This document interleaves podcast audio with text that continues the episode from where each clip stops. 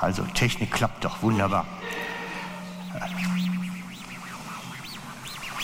Vielleicht kennt ihr das auch. Man hat einen Traum und wacht plötzlich auf und denkt sich, oh mein Gott, was war das denn gerade? Kennst du das? Also jetzt nicht so ein, unbedingt so ein Albtraum, sondern mehr so, dass man dann überlegt, was war das jetzt? Mir ist das letztens passiert. Also es passiert nicht oft mir, darum ist es erzählenswert, dass ich dann überlegt habe in der Nacht, oder nicht überlegt, sondern geträumt habe, es wäre Weihnachten. Das war erschreckend, weil das, so lange ist das Jahr doch noch gar nicht. Plötzlich überraschend ist Weihnachten da, so wie Simon das schon sagte. Und in diesem Schrecken rein hatte ich den Traum, wir stehen vor der Krippe, wir hier miteinander, wir stehen da an der Krippe und singen diesem Christuskind ein Lied, ein Loblied. Wir miteinander. Es war toll. Und als das Lied zu Ende war, haben wir uns alle umgedreht, einander zugewandt und uns Geschenkli überreicht. Schön eingepackt mit einer Schleife. Und irgendwann ist mir aufgefallen, dass das Christuskind in der Krippe sitzt und die Hände ausstreckt und nichts hat. Und ich habe mir dann nachher, als ich dann wach war und beim Frühstücken war, überlegt, eigentlich ist das schon mal bedenkenswert. Wir beschenken uns zu Weihnachten, aber Jesus ja eigentlich nichts. Der geht leer aus. Irgendwie ist das doch falsch, oder? Wir feiern doch seinen Geburtstag. Müssten wir nicht Jesus auch ein Geschenk machen? Und ich glaube, in dem Moment ist mir dann die Geschichte von den drei oder den mehreren Weisen aus dem Morgenland eingefallen. Und die hatten ja auch Geschenke mit für Jesus. Und die haben sich ja auch nicht gegenseitig geschenkt. So nach dem Motto, oh du lieber Weiser, hier ist mein Gold und der Nächste kriegte dann die Myrrhe. Sondern sie haben die Geschenke Jesus geschenkt. Beziehungsweise den Eltern dann gegeben. Und nicht sich gegenseitig. Also von daher läuft doch da bei uns irgendwas falsch, oder? Wir beschenken uns gegenseitig und Jesus kriegt nichts, der der Geburtstag hat. Vielleicht müssen wir doch heute mal drüber nachdenken. Ich habe mir dann überlegt, wir könnten doch heute mal überlegen, wenn wir Jesus etwas schenken würden, woran hätte er wohl Freude? Also ich meine jetzt nicht das Baby in der Krippe, sondern der Jesus heute feiert Geburtstag. Und wenn wir Jesus heute begegnen, dem auferstandenen, lebendigen Herrn, und ihm ein Geschenk bringen, was wäre das wohl? Was könnte man ihm so schenken? Es ist ja schwierig zu überreichen. Man müsste schon sehr kreativ werden. Darum die Frage, woran hätte Jesus wohl Freude, wenn ich es ihm schenken würde? Und die Antwort sollte dir nicht zu schnell einfallen. Das ist eine Antwort wirklich zum Studieren, zum drüber nachdenken. Woran hätte Jesus wohl Freude, wenn du es ihm schenken würdest? Denn es gibt auch unpassende Geschenke. Definitiv. Ich habe da so meine Erfahrung gesammelt. Ich kann mich noch ganz dunkel daran erinnern, als junger Ehemann habe ich so im zweiten Ehejahr meiner Frau ähm, einen Nähkurs geschenkt zu Weihnachten, so bei der Clubschule. Ich fand das eine super Idee, aber wenn man sich nicht so, nicht so lange kennt, ist das natürlich ein gefährliches Pflaster. Sie fand das nicht witzig und auch nicht schön. Das war so ein bisschen scheinbar eine zu sehr Andeutung. Aber grundsätzlich fand ich die Idee gut, aber er kam nicht an. Und seitdem weiß ich eigentlich, dass ich keinen Mixer verschenken darf und kein Glätteisen und solche Sachen gehören nicht unter den Tannebaum. Habe ich lernen müssen im zweiten Ehejahr. Also, die Frage ist, was ist ein passendes Geschenk, um es Jesus zu Weihnachten schenken? Also wie gesagt, kommt nicht auf Mixer oder Glätteisen, das ist auch für Jesus unangemessen. Und außerdem weiß man ja auch nicht so richtig, wie man es ihm geben sollte. Aber vielleicht gibt es ja Dinge, an denen er Freude hätte, wenn du es ihm geben würdest. Vielleicht gibt es ja sowas. Hast du schon mal Jesus gefragt, ob er sich so eine Weihnachtswunschliste gemacht hat? Ich meine, wir als Kinder haben das ja immer gemacht. Wir haben uns dann so einen Spielwarenkatalog besorgt, von Mama einen großen Edding ausgeliehen und dann immer eingekreist, was wir uns denn zu Weihnachten wünschten. Vielleicht kennt er solche Zeiten. Frag doch mal Jesus, ob er auch sowas hat.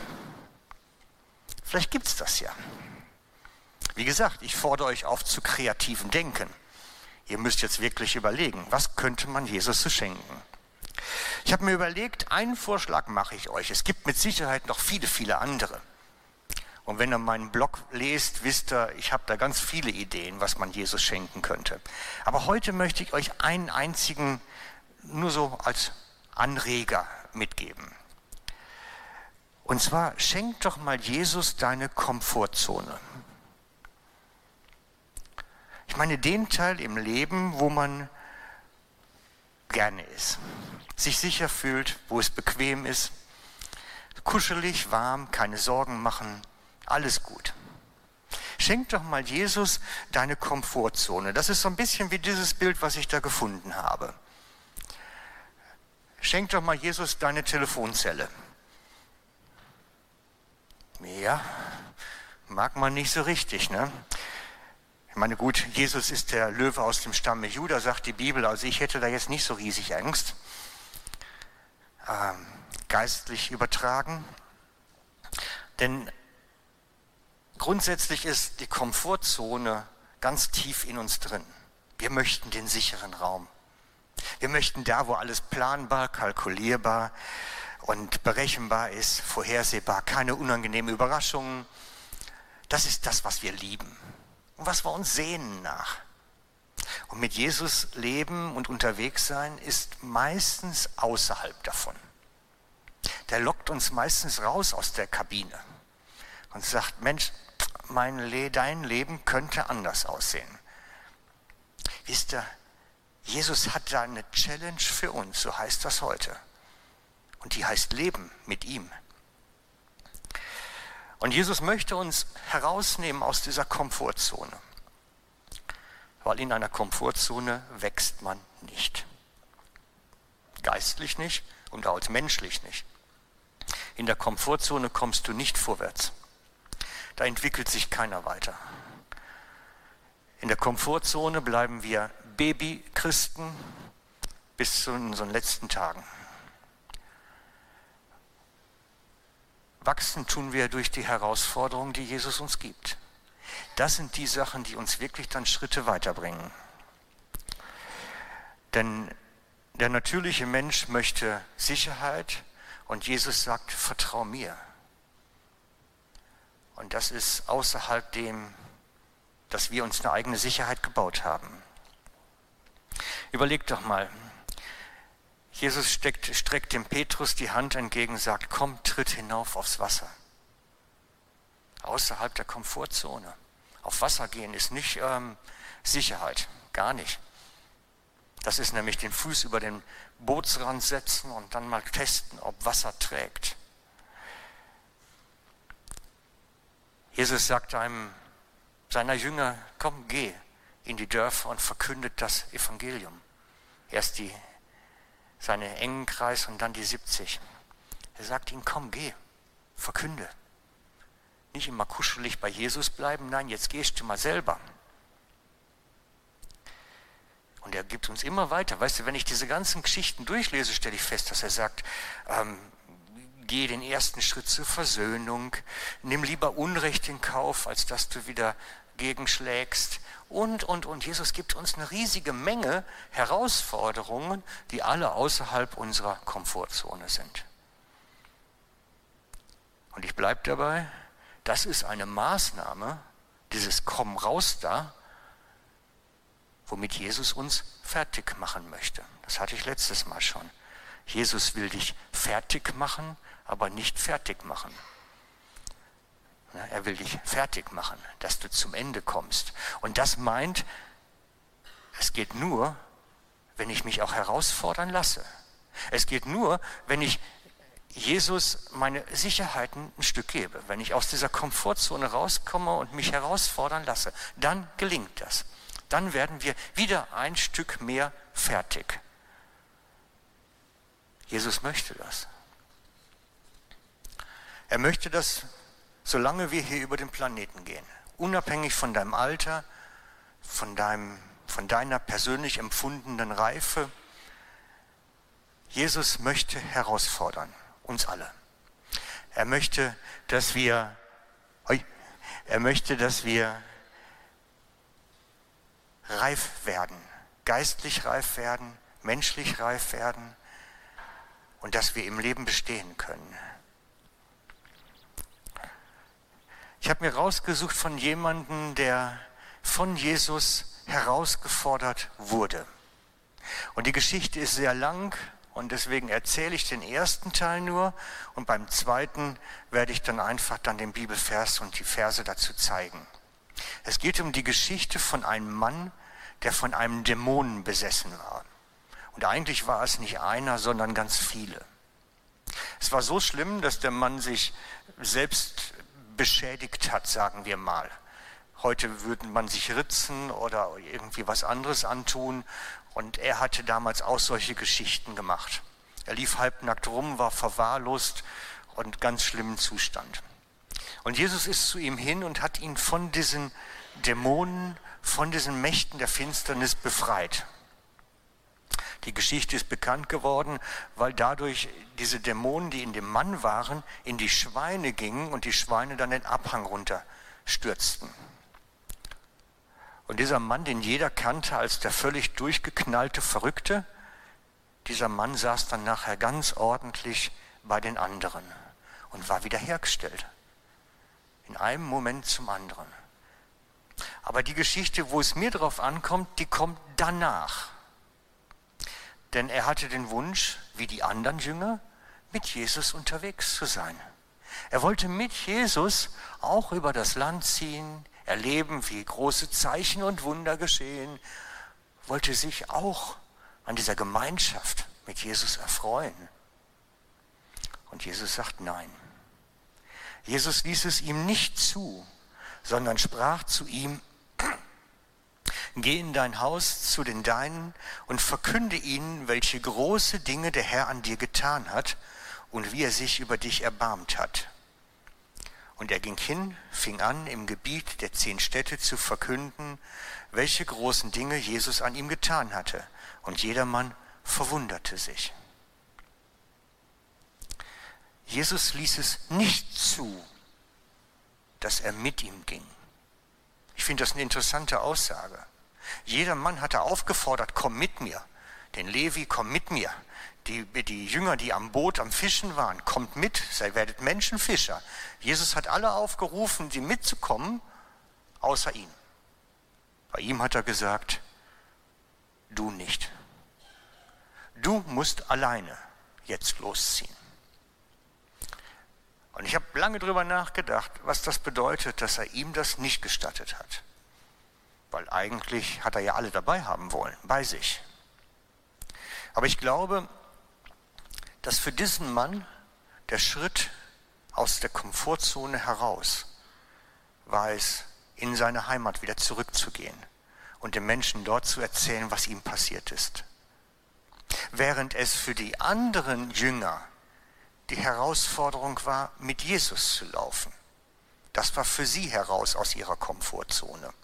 Die anderen Jünger mussten nämlich verlassen. Sie mussten ihr Heimatdorf verlassen, ihre Familie verlassen. Sie mussten verlassen, um mit Jesus unterwegs zu sein. Er konnte nichts verlassen, weil er hatte nichts. Sondern bei ihm war es raus aus der Komfortzone, ohne Jesus unterwegs zu sein und sein Zeuge zu sein. Und wir sehen, je nachdem, wo der Einzelne steht, ruft uns Jesus heraus aus dem, was wir als angenehm empfinden ganz oft. Er ruft uns heraus und sagt, komm, da ist die nächste Wachstumsstufe, da ist die nächste Challenge, probier's doch mal.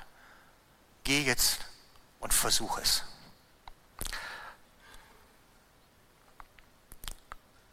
Für Petrus, Andreas, Jakobus, Johannes, die ersten Jünger, die mussten ihr Gewerbe verlassen, wo sie angestellt waren, mussten ihre Familien verlassen, ihr Dorf.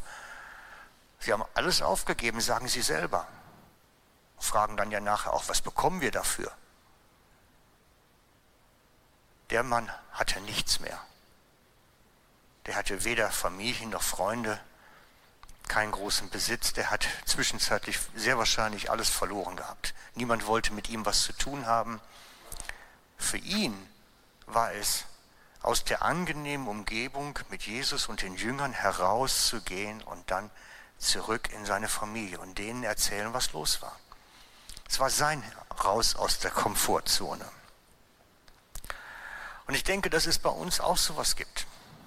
So ein Komfortzonenwunsch.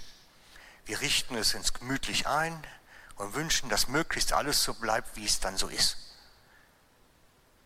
Wir machen das privat, mit dem Freundeskreis, im Job.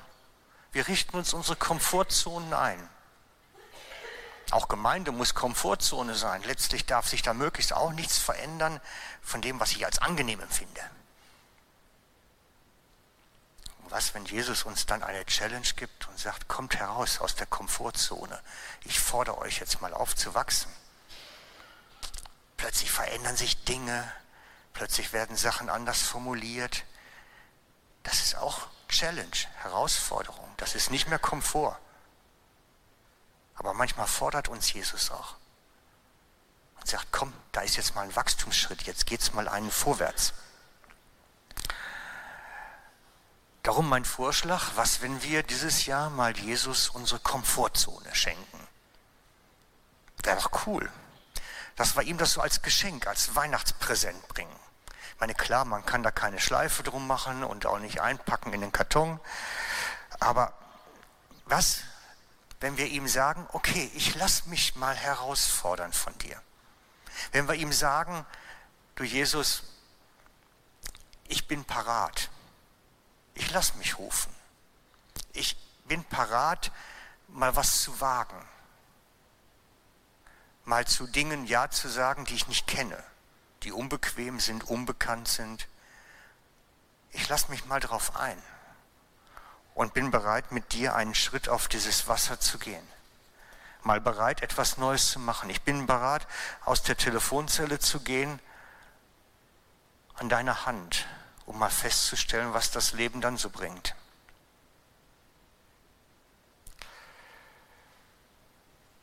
Das Heraus aus der Komfortzone ist etwas, was zieht sich durch die Bibel, nur nie mit dem Namen. Aber es ist wirklich von vorne bis hinten. Wenn ihr guckt, Abraham, dem sagt Gott, komm raus aus deinem Vaterstadt. Verlass dein Vaterland. Und er wusste nicht, wo er hin musste. Das war ein Umzug den möchte ich nicht machen. Pack mal deine Möbel in den LKW und sag, so Gott, wo geht's jetzt hin? Ja, spannend, ohne den Endort zu wissen. Und es endet, das ist der Anfang der ganzen Geschichte, selbst Adam und Eva waren aus ihrer Komfortzone, Paradies mussten sie raus. Das ist ein Thema, das zieht sich durch bis zur Offenbarung am anderen Ende. Offenbarung 14.4. Alt, jetzt bin ich Oh, da fehlt eine Folie. Sorry, es fehlt eine Folie. Gibt es auch. Offenbarung 14.4 steht diese, das sind die Leute, die Johannes im Himmel sieht, die dort anbeten vor dem Lamm und den Thron. Diese sind die, die dem Lamm nachfolgen, wohin es auch geht. Diese sind es, die dem Lamm nachfolgen, wohin es auch geht. Diese sind aus dem Menschen erkauft worden als Erstlinge für Gott und das Lamm. Das ist das, was Johannes im Himmel sieht. Die, die dem Lamm nachfolgen, wohin es auch geht. Bist du parat, dahin zu gehen, wohin es auch geht, mit Jesus? Und das ist die Frage, in der wir immer wieder stehen. Bin ich kuschelig in der Komfortzone oder mit Jesus ganz nah im Abenteuer. Und das ist keine Frage von Alter, das ist keine Frage davon, was wir im Leben erlebt haben, das bleibt, bis wir sterben. Das bleibt, bis wir sterben, diese Frage. Die dem Lamm nachfolgen, wohin es auch immer geht. Möchtest du zu denen gehören, die im Himmel so einmal genannt werden, dass Jesus dich nachher sieht und sagt, guck mal, wieder so einer, der ist mir nachgefolgt, wohin es auch immer ging. Es war egal. Er ist gekommen. Wäre doch cool, wenn man so am Ende unseres Lebens über uns reden würde, oder? Darum heißt das heute auch, I surrender. Ich gebe dir meine Komfortzone. Und es ist mein Vorschlag, das als Weihnachtsgeschenk zu machen. Als Weihnachtsgeschenk für Jesus. Ich bin bereit, dir mein Komfortzonenstreben zu geben und bin bereit, dahin zu gehen, wohin du mich auch immer führst. Völlig egal, was das mit sich bringt und bedeutet. Das kann man natürlich nicht physikalisch überreichen mit Geschenkpapier und Schleife. Und darum habe ich mir überlegt, wie übergibt man jetzt so ein Geschenk an Jesus? Hm. Mein Vorschlag, es gibt zwei Varianten. erste Variante ist, ich nehme mir einen lieben Bruder, Schwester, Jüngerschaftskollegen, Hauskreisleiter, einer, der mir irgendwie nahe steht, und setze mich mit dem hin und spreche ein Gebet, wo ich Jesus genau das gebe. Herr, hier bin ich, ich gebe dir zum Beispiel meine Komfortzone. Dann habe ich einen Zeugen, nämlich, dass wenn der Böse kommt oder das Ganze irgendwie abschwächt, es bleibt, denn der weiß es. Es gibt einen Zeugen, der weiß es. Du kannst also auch hier nachher im Ministry am Ende vom Gottesdienst, dass nach vorne kommst und sagst, ich bin soweit, ich möchte Jesus etwas geben. Das zweite Variante, die finde ich ja sehr kreativ für die jüngeren Generationen. Schreib doch Jesus eine E-Mail. Ich kenne seine E-Mail-Adresse. Mhm. Also, muss schreiben an jesus.himmelspforte.org. Ist ernst gemeint. Das ist ernst gemeint. Wartest du noch einen Moment, Esther? Jesus.himmelspforte.org. Denn die Internetadresse himmelspforte.org gibt es nicht. Die hat keiner. Die ist nicht vergeben. Das heißt, wenn du jetzt schreibst an die Adresse, ist da eigentlich nichts hinter. Das ganze E-Mail landet irgendwo in diesen Sphären des Internets, die keiner mehr durchblicken kann. Und der Einzigste, der die E-Mail kennt, ist dein E-Mail-Programm, weil du so als gesendet wieder aufrufen kannst. Und Jesus, sonst kennt die keiner. Die verschwindet im Nichts. Aber ich glaube, Jesus hat sie gesehen. Der kennt auch die geschriebenen E-Mails, die verschwinden. Die kennt er. Manchmal weist er mich nämlich darauf hin, du, da hast eine E-Mail geschrieben, die ist nicht angekommen. Das macht er auch schon mal. Also, du kannst getrost dahinschreiben, dein Geschenk ihm bringen, deine Klagen, deine Mühen, alles Mögliche. Die Adresse empfängt keiner, außer Jesus. Er hat es dann gelesen und ich rate dir, mach das doch mal. Dort auch keine Angst haben, ich habe mir die Adresse auch nicht gesichert, bei mir landet es auch nicht, ganz bewusst nicht. Sie ist einfach nicht vergeben. Ich meine das wirklich ernst mit dem Geschenk. Ich, das ist nicht ein Joke. Das Ganze ist kein Joke. Ich meine das wirklich ernst. Mach doch Jesus mal ein Weihnachtsgeschenk.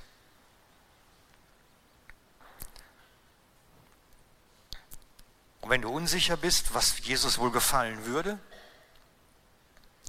und dir das nicht zusagt mit der Komfortzone, weil vielleicht lebst du das ja schon längst, dann frag doch mal den Heiligen Geist. Der kennt Jesus gut der weiß da wahrscheinlich auch noch ein paar Anregungen. Vielleicht gibt es ja von Jesus auch so einen Katalog, wo so Sachen angekreuzt sind, die er gerne von dir sehen würde. Ein paar Teile findest du vielleicht auch in der Bibel im Neuen Testament, denn da hat er einiges zu gesagt, was ihm gefällt.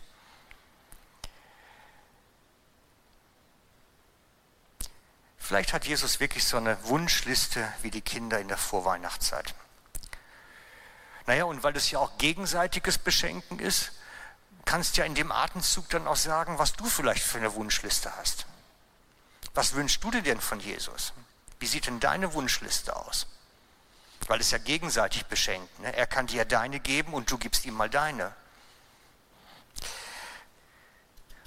Und ich würde mir wünschen, dass wir da ehrlich sind. Weil du kannst diese Wunschliste nämlich schreiben an die Adresse jesus.himmelspforte.org. Kann man wirklich seine Wunschliste hinschicken und sagen, hey Jesus, das wäre doch toll. Was wünschst du dir? Mal einfach so, wenn du frei von der Leber sagen könntest, das wird mir gefallen. Hast du eine Idee? Was würde ich mir wünschen? Was für die Gesundheit? Oder vielleicht, dass Frieden herrscht in der Familie oder mit Freunden und Nachbarn? Was wünschst du dir von Jesus? Wo soll er dir etwas schenken? Ich meine, man muss schon aussprechen, was man möchte. Es gibt mehrere Stellen im Neuen Testament, da kommen Leute zu Jesus, die offensichtlich krank sind und er fragt sie dann trotzdem, was soll ich dir tun? Ich habe mir gedacht, das ist doch offensichtlich. Nein, Jesus möchte es hören was er dir tun soll. Er möchte es von dir hören und wissen, was er dir tun soll. Darum fragt er auch dich, was soll ich dir tun? Was möchtest du von mir geschenkt haben?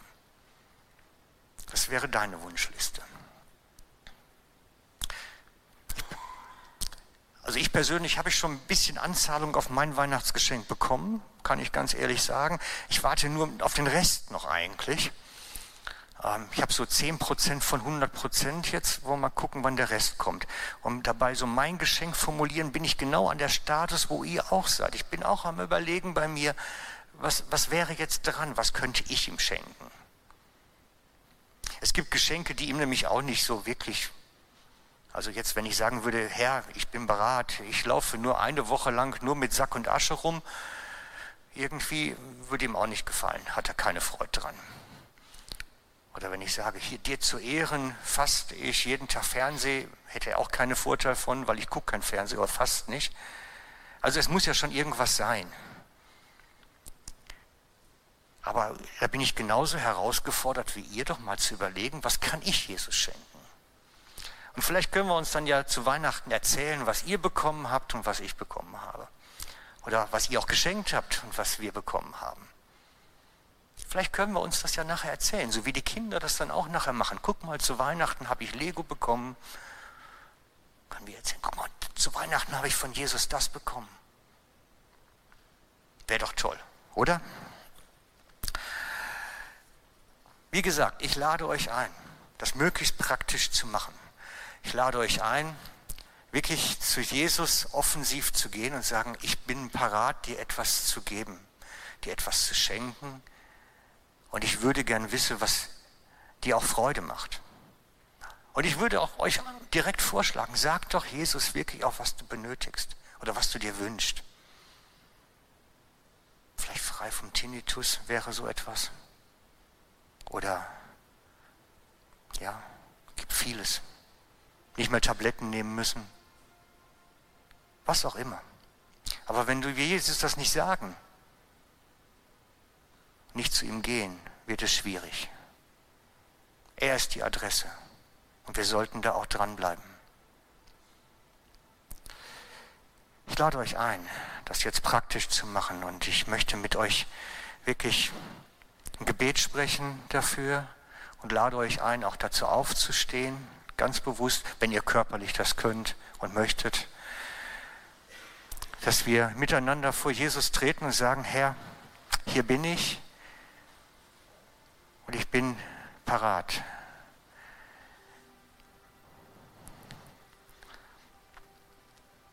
Ja, Herr Jesus, hier stehen wir vor dir. Und wir bitten dich, Herr, rede du in unser Leben hinein. Sprich du zu uns, was du siehst und was du dir von uns wünschst. Zeige uns, Herr, wo wir stehen und was wir dir geben können, was dich erfreuen würde. Du bist der redende Gott, der sprechende Gott, der in unser Herzen hineinredet, der mit uns ist und bei uns ist, ganz nah. Und wir bitten dich um dein Wirken, Herr. Und wir wollen nicht so sehr auf uns schauen, auf unser Leben, vor allen Dingen auf dich. Wir wollen das Kind in der Krippe, aber auch den auferstandenen Christus in den Blick nehmen. Denn du bist da für uns. Herr, komme, berühre uns und bewege unsere Herzen.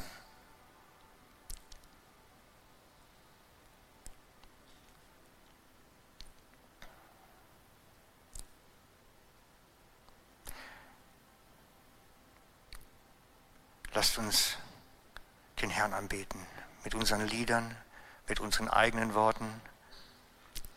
Wenn du möchtest, auch leise im Sprachengebet. Lass uns den Herrn anbeten und ihm die Ehre geben jetzt miteinander. Esther, magst du mit uns mitnehmen? Danke.